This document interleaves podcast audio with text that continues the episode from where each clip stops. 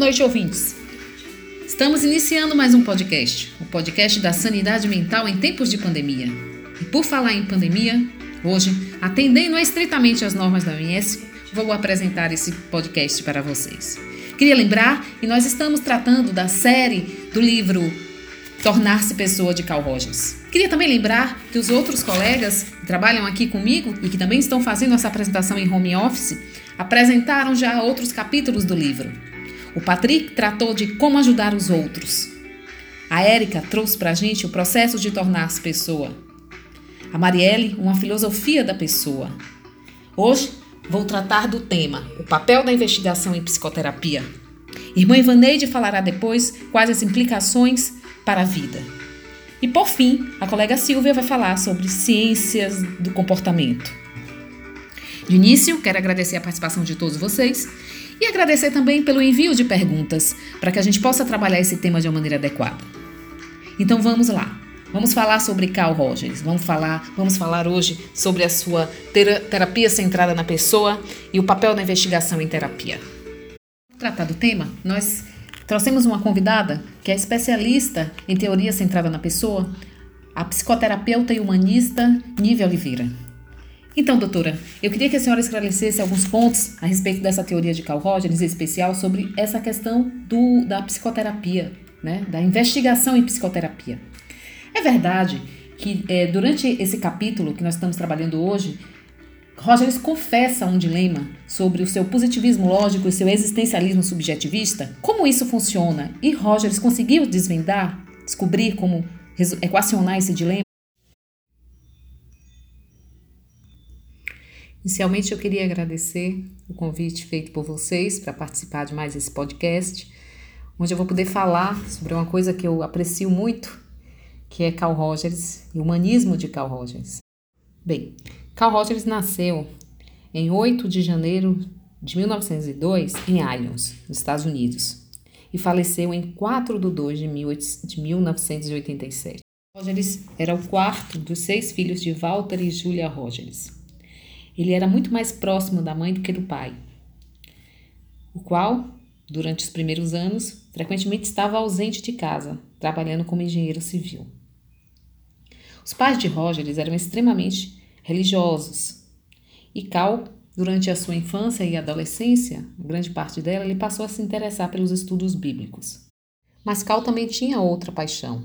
Ele, era, ele foi criado na fazenda, no interior né, do estado é, de Islands, então ele, ele é, foi criado numa fazenda ele se apaixonou muito pela agricultura. Mas essa agricultura era uma agricultura com foco na produção. Né? Ele, ele queria estudar a capacidade científica de fazer produzir cada vez mais. E não era só a produção na, na área de agricultura, ele também queria desenvolver cientificamente a criação de animais. Então ele procurava encontrar um meio, uma condição científica que fosse necessária e suficiente para o crescimento agrícola e para a criação de animais. Só que ele não concluiu a faculdade de agricultura. Ele fez dois anos dessa faculdade e aí, por conta é, dessa sua religiosidade excessiva, né, que é excessivamente falando, assim, marcante da sua personalidade, ele mudou para o um ministério. Mas isso também não ia durar muito tempo, porque Rogers ele, ele era muito marcado pelo, pelo cientificismo, né? Ele era uma pessoa muito curiosa cientificamente falando. E aí ele volta para para a universidade, só que ele não volta para o curso de agricultura, ele começa a fazer o curso de psicologia. Ainda durante a, a, a realização do curso de psicologia, começou a, a Carl Rogers começou a, a se despertar para uma curiosidade, uma inquietação muito grande, que era exatamente essa, essa necessidade de se produzir cientificamente as descobertas da psicologia. Ele, ele, isso inquietava muito, ele ficava muito é, transtornado com essa necessidade que a ciência à época exigia da psicologia. Essa necessidade que a ciência tinha de afastar o objeto do sujeito E isso terminou culminando quando o Carl Rogers ele termina a faculdade de psicologia e que ele começa a atender clinicamente, isso se tornou cada vez mais latente. Ele começava a perceber que existia sim uma necessidade para se produzir ciência desse controle em laboratório do, dos resultados produzidos, né, dos, das, dos, observados, dos resultados observáveis, mas que também isso não poderia afetar a subjetividade do sujeito. Né? Então, assim, Carl Rogers começou a viver esse dilema. Como ele já era terapeuta, há sim uma confusão entre essa percepção de, de, de, científica da psicologia, a comprovação dos seus métodos, inclusive da sua própria teoria centrada na pessoa, e a questão da percepção da subjetividade. Então, ele, ele vive esse momento, esse momento de confusão, onde ele precisa, e aí é exatamente o que esse capítulo traz, que é como comprovar cientificamente os resultados da psicoterapia. Nesse capítulo, o autor aborda, a partir de suas experiências, a resolução de um conflito interno entre o positivismo lógico e um pensamento existencial orientado subjetivamente. Roger salienta que ao começar um processo terapêutico, o terapeuta ele não deve estar como médico ou cientista, mas como uma pessoa, pois ao tratar o paciente como objeto, o mesmo pode transformar-se apenas em um objeto. E esse não é o objetivo da terapia. Em continuidade, Rogers, Rogers diz que a experiência de tornar-se o que se é, nessa experiência nós temos duas opções. Podemos continuar a esconder-se né, sobre uma fachada, no, usando máscaras nesse processo terapêutico, o que não vai ser proveitoso, porque o resultado é, não vai ser um resultado positivo para o paciente, ou então se pode correr riscos, riscos de ser o que se é mesmo. Sempre o resultado vai ser a liberdade. Então, assim, quando você corre o risco de ser o que se é, você vai ser livre. Mas essa liberdade nem sempre resolve o problema porque você pode ser livre e destruir o outro ou a si próprio, ou você pode ser livre e elevar o outro ou a si mesmo. Então, Rogers ele, ele, ele vê né, essa, esse processo terapêutico como um processo de crescimento, possibilidade de crescimento do ser humano enquanto pessoa. Mas ele precisa provar isso cientificamente, de que esse é, é uma, essa aprendizagem autoapropriante ela funciona de forma positiva para o paciente. Mas como comprovar isso ante a subjetividade do processo? É esse o dilema de Rogers. Nós temos aqui uma pergunta da Gabriela para a doutora Nívia, mas assim, complementando essa pergunta, eu queria saber, a Gabriela pergunta assim, então Rogers, ele é fenomenologista? E aí, complementando essa pergunta da Gabriela, eu queria saber, então me parece que, o, que esse dualismo né, entre o positivismo lógico e o existencialismo subjetivista era algo que marcava muito aquela época ali do, do, do desenvolvimento né, da, da, ter, da terapia de, de Carl Rogers. Então, assim, como isso funciona? De fato, o, o Carl Rogers ele teria sofrido essa influência, essa influência da fenomenologia? Sim, sim. É, Carl Rogers ele era, em primeiro lugar, né, um cientista, em segundo lugar, um terapeuta, e em terceiro, um teórico da personalidade. Mas toda essa personalidade centrada no ser humano. Era algo que, que a gente vai ver um pouco adiante aqui, eu vou estar falando um pouco sobre a fenomenologia, era algo muito marcante naquela época. Era exatamente isso. Você estudar o fenômeno, você aprender o significado das coisas, estudando o fenômeno. Era isso que Carl Rogers fazia. Para Carl Rogers, a ciência se iniciava quando um cientista intuitivo, algo que é altamente subjetivo, começa a perceber padrões entre os fenômenos. A princípio, essas relações vagamente vistas podem ser dispersas, de, de, dispersas demais para serem comunicadas aos outros, mas elas são nutridas por um cientista atento, até que, por fim, possam ser formuladas em hipóteses verificáveis. Tais hipóteses, no entanto, são consequência de um cientista de mente aberta e não resultado de um pensamento estereotipado preexistente. Era exatamente isso. Nós vimos, inclusive, que é, em um determinado momento da história, a, a psicologia ela começa a entrar em crise. A necessidade de elevar a psicologia à condição de ciência, até então uma das grandes preocupações da filosofia, concedendo-lhe autonomia científica, ensejou a adoção de princípios e métodos empíricos de investigação por seus pesquisadores, métodos esses que eram essencialmente objetivos e que afastavam a subjetividade desse objeto por completo. Esse, esse método ele foi altamente questionado por diversos filósofos, dentre eles o Edmundo Russell. É isso que nós vimos aqui na, na, no trabalho do, do Rogers, é exatamente isso. Ele contestava essa separação objeto e sujeito. Obvi obviamente é inegável a contribuição de Unity, que foi o pai da psicologia para tal ciência. Entretanto, a complexividade da condição humana desafiava a produção de conhecimento apenas em laboratório, em situações extremamente controladas, isto porque o ser humano ele transcende seus limites físicos e observáveis. Para além de tudo isso, os pesquisadores, especialmente os filósofos da época, necessitavam manter o rigor da cientificidade, a partir da evidência dos fatos, sem se afastar, contudo, da necessidade da busca de referenciais que superem os limites das fronteiras da ciência clássica, reforçando a subjetividade humana.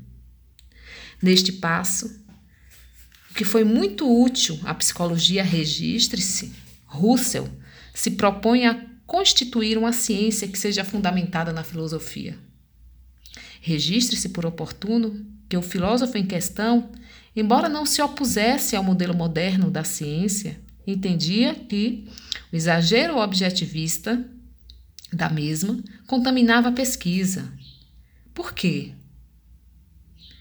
Porque era impossível perceber dessa maneira as coisas tais quais elas se apresentam, em um total esquecimento da subjetividade.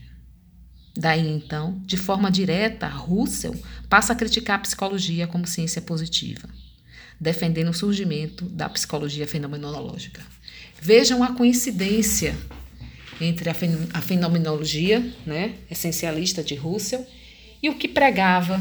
Né? E a gente vai ver um pouco mais adiante que até o próprio existencialismo sartriano, que talvez tenha até mais a ver com o próprio trabalho de Rogers. Veja que eles pregavam a mesma coisa. Então, sim, é inegável que o Rogers ele, ele, ele era ele usava as bases científicas da fenomenologia no seu trabalho. Mas o que é a fenomenologia? Nada mais é do que o estudo da consciência e dos objetos da consciência. É tudo aquilo que se apresenta à nossa consciência, o que está diante de nós, é o fenômeno. O que se percebe, o físico, mas também é o sentimento. Vejam só, é o sentimento, o subjetivo. Para Angela Bello, filósofa italiana, a fenomenologia é uma reflexão sobre um fenômeno ou sobre aquilo que se mostra, e não somente aquilo que aparece ou que parece. Isto porque é necessário a busca do sentido das coisas. É esse o detalhe que revela o fenômeno, o seu sentido. Para a filosofia, em sua obra Introdução à Fenomenologia, esse é o maior desafio da, da filosofia nos dias atuais: buscar o sentido das coisas, tanto na ordem física quanto de caráter cultural, religioso, etc., como elas se mostram a nós. Saliente-se que, para compreender o sentido das coisas, sob a ótica de Russell, nós devemos fazer uma série de operações, pois nem sempre se compreende tudo imediatamente. Não é um processo simples, ligeiro. Há um método, um caminho formado de duas etapas. A primeira é a busca do sentido dos, dos fenômenos, a redução eidética, onde se percebe o objeto. Na segunda, a redução transcendental, é uma reflexão, a consciência, a vivência do que aquele objeto significa, que trará como é o sujeito que busca o sentido. Sob essa ótica, Russell põe por terra, de uma vez por todas, a separação que a ciência moderna fazia entre sujeito e objeto. Vejam que é exatamente o que o Rogers fala. Para tanto, utilizou-se das vertentes do realismo, do idealismo e da filosofia kantiana na construção desse conhecimento. Russell afirmava que quando analisamos um objeto, estamos imbuídos de preconceitos. Portanto, ele fala que esse procedimento ele não é fácil, ele é um processo. Então, devemos suspender o juízo a respeito das coisas para analisar, de fato, o objeto, processo que ele chamava de epoquê. É exatamente o que o Rogers propõe lá na terapia. É como se, e assim deveria ser, estivéssemos diante do nosso primeiro contato com o objeto analisado, sem interferências, e assim essa observação seria perfeita e adequada para a apropriação do sentido das coisas. Mas registre-se, esse é um processo indissociável da subjetividade. O essencialismo russeriano define a vivência como a capacidade de que o homem tem de registrar, aprender, que é um processo interno, o que acontece com ele, e disso ter consciência. Em síntese, a decisão de Russell em fazer ciência está no processo onde se busca saber como o mundo se tornou um modo de ser em nós, como fora se tornou dentro, quando e como isso acontece e quais as implicações disso na constituição do ser humano. Portanto, inegável a carga de subjetividade teórica da fenomenologia russeriana e a sua preocupação em entender o sentido das coisas. Pois bem, mas dentro desse movimento, dentro da própria fenomenologia, surgiram críticas a essa perspectiva essencialista. E aí, dando continuidade aos estudos, Jean-Paul Sartre é, contrapôs a ideia do essencialismo difundindo o existencialismo, que foi criado a título de abordagem do conceito de existência de Heidegger. Nesse particular, os dois modos de pensar o homem, o essencialismo e o existencialismo, em que pesem as suas diferenças, se valiam sim da mesma compreensão do homem enquanto fenômeno. No campo das distinções, a filósofa Angela Bello afirma que os existencialistas entram na questão dos atos, mas não seguem a análise de Russell sobre a subjetividade. É nesse ponto que eles se separam, porque eles olham para fora. A questão mais importante é a de como vamos examinar o ser humano. Russell vai ao interior, aos atos, às vivências para conhecer o sujeito que aprende o fenômeno, para poder conhecer as características do que está fora, não factualmente, mas conforme foi aprendido pelo sujeito. Faz uma análise do ponto de vista do espírito, os existencialistas, interessados nessa existência do ser humano, permanecem fora. O homem é o centro das, da filosofia sartriana, pois a existência precede a essência. Para o mesmo existencialista ateu, não há uma natureza humana, não há um Deus para originá-la. Portanto, o homem está condenado à liberdade. A liberdade é o seu determinante. Somente o homem é livre, porque somente ele pode agir de forma responsável. As demais coisas simplesmente são. Se o homem se esquiva da sua responsabilidade, ele age de má fé. Ele, o homem, e só ele, ele é o senhorio exclusivamente e de forma responsável por todas as suas escolhas, ainda que limitado pela sociedade, pelas leis e pela existência dos outros. Processo que, por certo, vai lhe trazer uma certa angústia. Sartre demonstra ainda que a consciência é sempre consciência de algo, de algo que não é a consciência dos objetos inseridos no mundo. Mas nenhum desses objetos é a minha consciência. As vivências são experiências tomadas pelo corpo que decidiu ser, que se jogou na circunstância, que se fez mundo. Traz ainda conceitos como o em si, que é o mundo das coisas materiais, o objeto, é o ser. Ser do fenômeno, que é idêntico ao si mesmo, que é o passado, o imodificável bem ainda o conceito de para si, contraposto ao em si, que significa ser da consciência, o sujeito, é o presente, o absoluto, o agora, o imodificável, o temporal.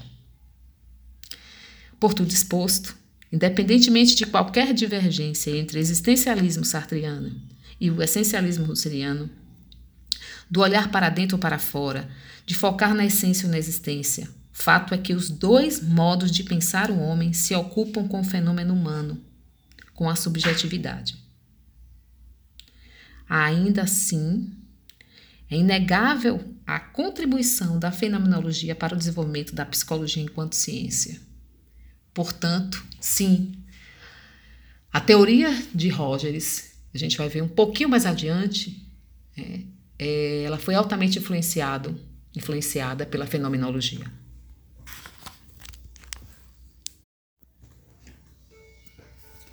Obrigada, Nívia. É, antes de, de você esclarecer, é, de fato, se o Rogers conseguiu comprovar cientificamente os resultados da sua terapia centrada na pessoa, eu queria que você respondesse aqui um questionamento que chegou da Juliana Alves. É, ela pergunta aqui, ela queria que você falasse um pouquinho sobre o que é de fato essa teoria centrada na pessoa. A gente viu, você acabou de falar sobre essa relação dela com a fenomenologia, né, sobre a, a influência científica da fenomenologia na, na teoria de Rogers, mas assim, é, você poderia falar um pouco para a gente exatamente o que é essa teoria centrada na pessoa? Sim, claro, claro, Juliana, posso responder sim sua pergunta, com muita satisfação. É, a teoria centrada na pessoa, de Carl Rogers, ela defende que o ser humano é dotado de uma natureza essencialmente positiva e que é, ele se move concretamente em busca dessa autorrealização. Rogers, como nós vimos, ele era um fenomenologista, fenomenologista. Por isso, entendia que cada indivíduo percebia o mundo de uma maneira única. Rogers ele traz como princípio balizador da, da teoria centrada na pessoa a tendência atualizante. O que é essa tendência atualizante? É a tendência de que todo é, indivíduo ele quer sempre o melhor para si. Mas essa, esse melhor para si sobre a perspectiva do próprio indivíduo, sobre o seu olhar, o seu sentir. E não a impressão que o outro tem sobre as escolhas que o, o próprio indivíduo fez. Quantas e quantas vezes nós fazemos escolhas que para a gente, para nós que fizemos essa escolha, foi a melhor. Mas os outros entendem, olham e dizem assim: Poxa, por que ele fez isso e não aquilo? Então, ele traz esse princípio da teoria centrada na pessoa, que é a tendência atualizante. Sim, todo indivíduo ele procura sempre o melhor para si. E aí ele traz três posturas que são indispensáveis. É, na realização dessa teoria centrada na pessoa. Ressalte-se que essas, essas três posturas elas não devem ser analisadas separadamente e que não há uma hierarquia entre elas. Então, nós temos como primeira postura a aceitação incondicional positiva. Eu aceito o outro da maneira como ele é. A outra é a congruência. Como eu me sinto em relação à postura do outro? Como eu me sinto quando o outro me desagrada. Por quê? Porque eu não tenho como controlar o outro. E por fim, a compreensão empática. Como eu compreendo o outro empaticamente? Como eu compro a dor do outro sem ser ele? A teoria centrada na pessoa, ela trabalha com as percepções que o indivíduo tem sobre o mundo essa percepção sobre o que o indivíduo tem sobre o mundo forma o seu campo fenomenal. Esse campo ele é formado tanto pelas percepções conscientes quanto pelas percepções inconscientes. As, percepções conscientes elas são aquelas que podem, é, aquelas em que podemos pensar e refletir objetivamente. Ou seja, se eu vejo uma flor, sou capaz de pensar sobre a sua cor, sobre a sua textura, seu perfume. Já as percepções inconscientes são aquelas que escapam à minha capacidade de pensar sobre elas de forma objetiva. Como, por exemplo, são os determinados valores e ideias que eu vou incorporando ao longo da minha vida pelo fato de conviver com pessoas que vivem de acordo com esses valores e ideais. As percepções conscientes e inconscientes, assim, apesar de termos, né, percepções conscientes e inconscientes, Rogers considera que apenas as percepções conscientes e as que podemos torná-las conscientes são determinantes do comportamento de um indivíduo psicologicamente saudável. Ou seja, quanto mais saudável, mais eu me comporto de maneira consciente, mais o meu comportamento é determinado por aspectos sobre os quais eu tenho capacidade de pensar objetivamente e, se necessário, poder trabalhá-los. O campo fenomenal, que é formado sobre as percepções conscientes e inconscientes que temos sobre a realidade, é nosso mundo privado. Cada pessoa tem seu próprio campo fenomenal, inacessível aos outros de forma integral. Mas Rogers afirma que é possível fazer um esforço para enxergarmos um, o mundo de acordo como ele é percebido por outras pessoas e entender o significado psicológico que ele tem para elas. O self é uma parte desse campo fenomenal. Nessa parte estão as percepções que formam o nosso autoconceito, ou seja, a forma como nos vemos. Ao longo da vida, o self se modifica, afinal aprendemos coisas novas, pois passamos por novas experiências e mudamos a forma como nos vemos. Apesar disso, o processo de mudança do self, ele é gradual e guarda relação com outras percepções que fazem parte do campo fenomenal. Em outras palavras, existe uma coerência entre a forma como eu me vejo, como eu vejo o mundo e como eu me vejo no mundo. Essas percepções não estão descoladas umas das outras. O self é formado por percepções que são conscientes ou podem se tornar conscientes. Rogers propõe que somos capazes de ter consciência do nosso autoconceito se nós propusermos a investigá-lo.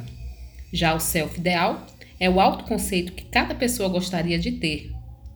E ele é construído por aqueles aspectos que são altamente valorizados por cada indivíduo.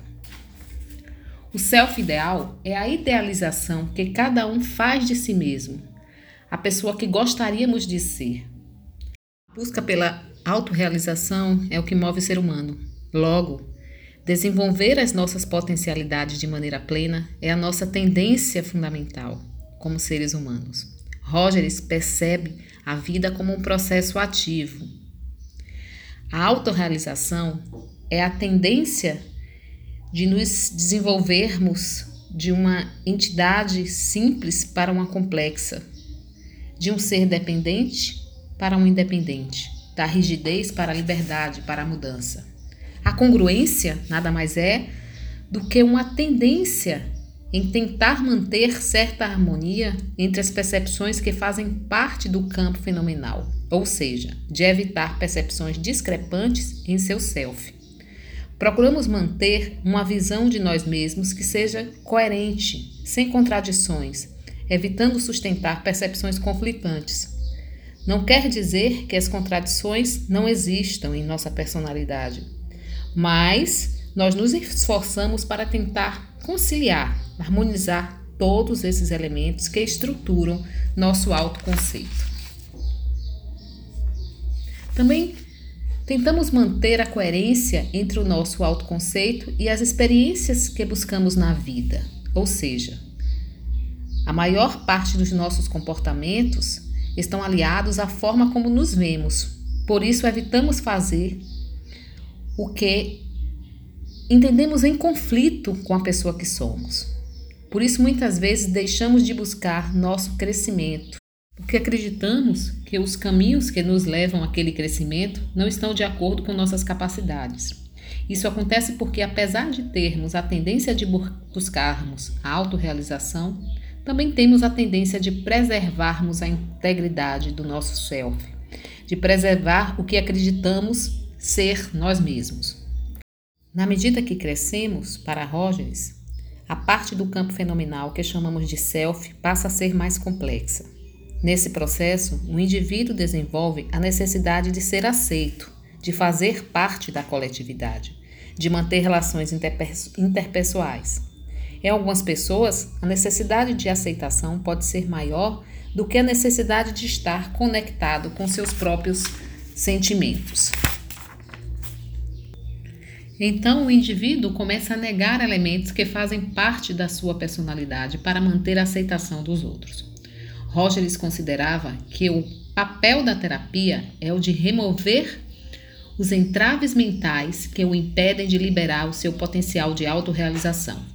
Uma vez removidas crenças limitadoras desse potencial, as pessoas são capazes de resolver seus próprios problemas e buscar sua autorrealização. Por tudo que vimos até aqui, podemos perceber que sim, a teoria é, centrada na pessoa do Carl Rogers, ela foi fortemente influenciada pela fenomenologia. O Carl ele era um fenomenologista. Então ele era um cientista, ele era um terapeuta, mas assim, enfim, nós podemos afirmar que o Carl ele conseguiu comprovar cientificamente os resultados da sua terapia centrada na pessoa porque nós vimos aqui que é, essa, essa teoria dele ela era reforçada em matizes em pilares extremamente subjetivistas, né? como a tendência atualizante, que era um princípio da teoria dele, as posturas que as partes envolvidas na terapia deveriam ter, que é a aceitação incondicional positiva, a congruência e a compreensão empática. Pois bem, o propósito dos estudos de Carl Rogers na Universidade de Chicago era investigar o processo e os resultados da terapia centrada no cliente. Como as hipóteses de estudo ditavam que as mudanças subjetivas sutis da personalidade fossem medidas de forma objetiva, a seleção dos instrumentos de mensuração foi extremamente difícil. Para avaliar a mudança de um ponto de vista externo, os pesquisadores usaram alguns testes, como o teste de apercepção temática, usaram a escala de atitudes eu outro e a escala de maturidade emocional. O teste de apercepção temática, ele foi desenvolvido por Henry Murrow, foi usado para testar a hipótese que requeria um diagnóstico clínico padrão. A escala SO era um instrumento compilado na Universidade de Chicago a partir de várias fontes anteriores que media tendências antidemocráticas e de etnocentrismo. E a escala EM foi empregada para comparar descrições de comportamento e maturidade emocional dos clientes, segundo dois amigos íntimos e segundo os próprios clientes. Então, sim, embora extremamente difícil, porque, como vimos, a teoria de Carl Rogers era uma teoria humanista, uma teoria voltada para a filosofia fenomenológica e uma teoria calcada no subjetivismo, na compreensão do homem. Apesar de tudo isso, Rogers conseguiu fazer prova de que a sua teoria centrada na pessoa, ela trazia resultados positivos. E por que tudo isso? Porque Rogers ele não só levantou uma hipótese, mas também comprovou que durante a terapia os clientes assimilariam o seu autoconceito, os sentimentos e as experiências previamente negados à consciência. Ele também previu e comprovou que durante e após a, terapia diminuiria a discrepância entre o self real e o self ideal e o comportamento observado dos clientes tornaria mais socializado, de maior aceitação pelo próprio cliente e pelos outros. Essas hipóteses, por sua vez, tornaram-se a base para várias hipóteses outras mais específicas. A teoria de Rogers, que é a teoria da abordagem centrada na pessoa, estabelece que o papel do profissional de relação de ajuda não é o de fornecer soluções ou estratégias previamente definidas para a resolução da situação-problema, mas antes de agir de modo que o outro compreenda melhor a sua situação e a si mesmo. Deste modo, estabelecer uma relação de ajuda significa que o profissional deve criar as condições relacionais que permitam àquele que pede ajuda encontrar a melhor solução. Rogers conseguiu comprovar um novo enfoque à psicologia, no que tange à crença no potencial humano em modificar-se, ampliando horizontes. Os resultados da pesquisa também indicaram que a aplicabilidade da abordagem centrada na pessoa não se limitava somente ao campo psicoterápico, observando e incentivando sua teoria em outras áreas das relações humanas, como a saúde e a educação. Sob esse olhar, foi possível compreender, inclusive, que a humanização em saúde desvela-se para as práticas concretas empenhadas com a produção de saúde de tal forma a lapidar o atendimento e fornecer melhores condições de trabalho e de participação dos diferentes sujeitos implicados nesse processo de promoção de saúde. A partir dos dados obtidos na pesquisa, foi possível considerar que a abordagem centrada na pessoa fundamenta relações de ajuda nas áreas clínicas, da saúde e da educação. E assim hoje a gente encerra mais um podcast com a participação da doutora Nívia Oliveira, que falou sobre a observação dos fatos, o papel da investigação em psicoterapia. Eu quero agradecer a todos que participaram, em especial a doutora, e dizer que na próxima segunda-feira estaremos aqui, com fé em Deus, com a participação da nossa querida irmã Ivaneide, que vai tratar do tema Quais são as implicações para a vida. Muito obrigada e boa noite.